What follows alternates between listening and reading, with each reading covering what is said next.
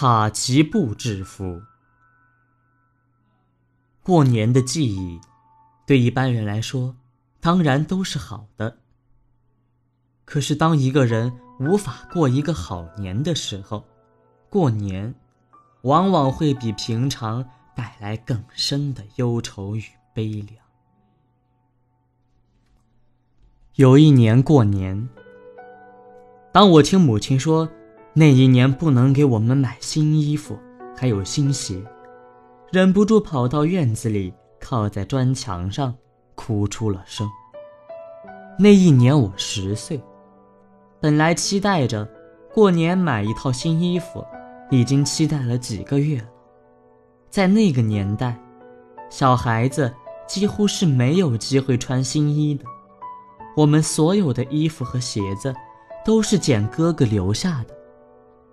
唯一的，是过年。这是唯一的一个例外，只有过年的时候才可以买新衣服。其实新衣服也不见得是多漂亮的衣服，只是买一件当时最流行的特隆多绒布制服罢了。但即使这样，有新衣服穿，还是可以让人兴奋好久的。我到现在都记得，当时穿新衣服的那种。颤抖的心情，而新衣服特有的棉香气息，到现在依然留存。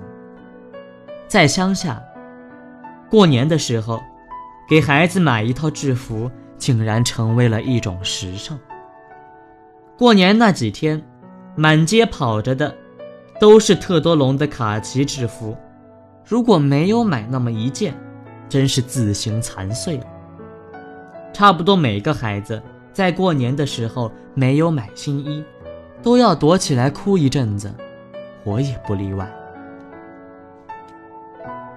那一次我哭得非常伤心，后来母亲跑来安慰我，说明为什么不能给我们买新衣服的原因。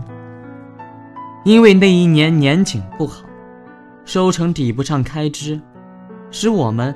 连杂货店里的日常用品的欠债都无法还清，当然不能买新衣了。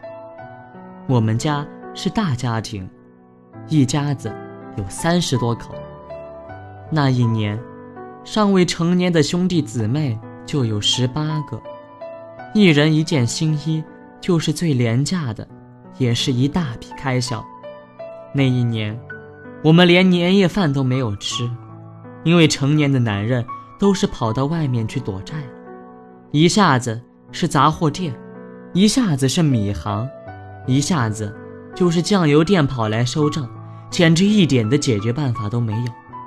那些人都是殷实的小商人，我们家也是勤俭的农户，但因为年景不好，却在除夕那天相对无言。当时在乡下。由于家家户户都认识，所以大部分的商店都可以赊账的，每半年才结算一次。因此，过年的前几天，大家都忙着收账。我们家人口众多，每一笔算起来都不是小数，尤其在没有钱的时候，听起来更令人心惊。有一个杂货店的老板说：“我知道你们今年收成也不好。”可是，这欠债也不能不催呀！我不催你们，又怎么去催别人呢？除夕夜，大人们到半夜才回家来，他们已经去山上躲了好几天了。每个人的满脸上都满是风霜，沉默不言，气氛非常僵硬。依照习俗，过年的时候欠的债，只能讨到夜里子，过了子时。就不能够讨债了，直到初五隔开的时候，才能再上门要债。爸爸回来的时候，我们总算是松了一口气。那个时候就觉得，没有新衣服穿，也没有什么要紧的，只要全家人都能够团聚，就是最好的了。第二天，爸爸还带着几个比我还小的孩子到债主家拜年。每个人都和和气气的，仿佛没有欠债的一回事儿。临走的时候，他们总是说：“哎，过完年再来交关吧。”对于中国人的人情礼义，我是在那一年才有一些懂了。在农村社会，信用与人情都是非常重要的。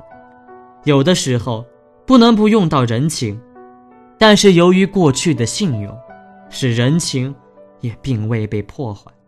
当然，类似跑债的行为，也只反映了人情的可爱，因为在对方的心里。其实都知道，一笔债是不可能能够跑得掉的。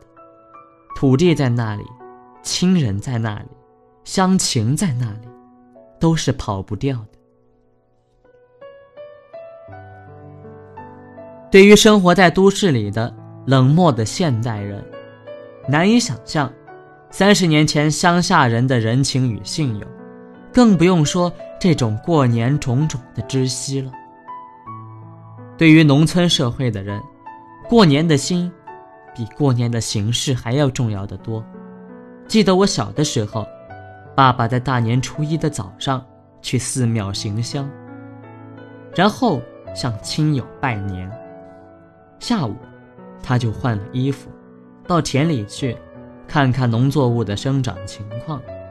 大年初二也是一样，就是再松懈，也会走到田里一两回。那也不尽然是习惯，而是一种责任。因为，如果由于过年的放纵，使作物破坏，责任要如何来担呢？因为心在过年，行为并没有真正的休息。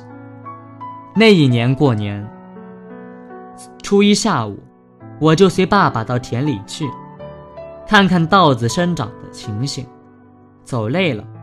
爸爸就坐下来，把我抱在他的膝上。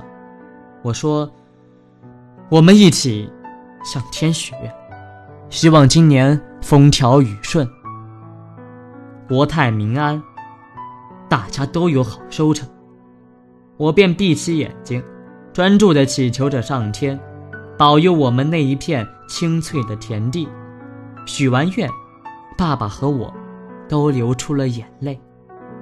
我第一次感觉到人和天地有着浓厚的关系，并且在许愿的时候，我仿佛可以感觉到愿望能够达成。开春以后，家人们都很努力的在工作，很快就把欠的债务全部都给还清了。那一年的年景到现在，我依旧记得非常清楚。当时礼拜菩萨时点燃的香，到现在都还在流淌。我那个时候初次认识到了年景的无常。有人甚至时不时能够过一个安稳年。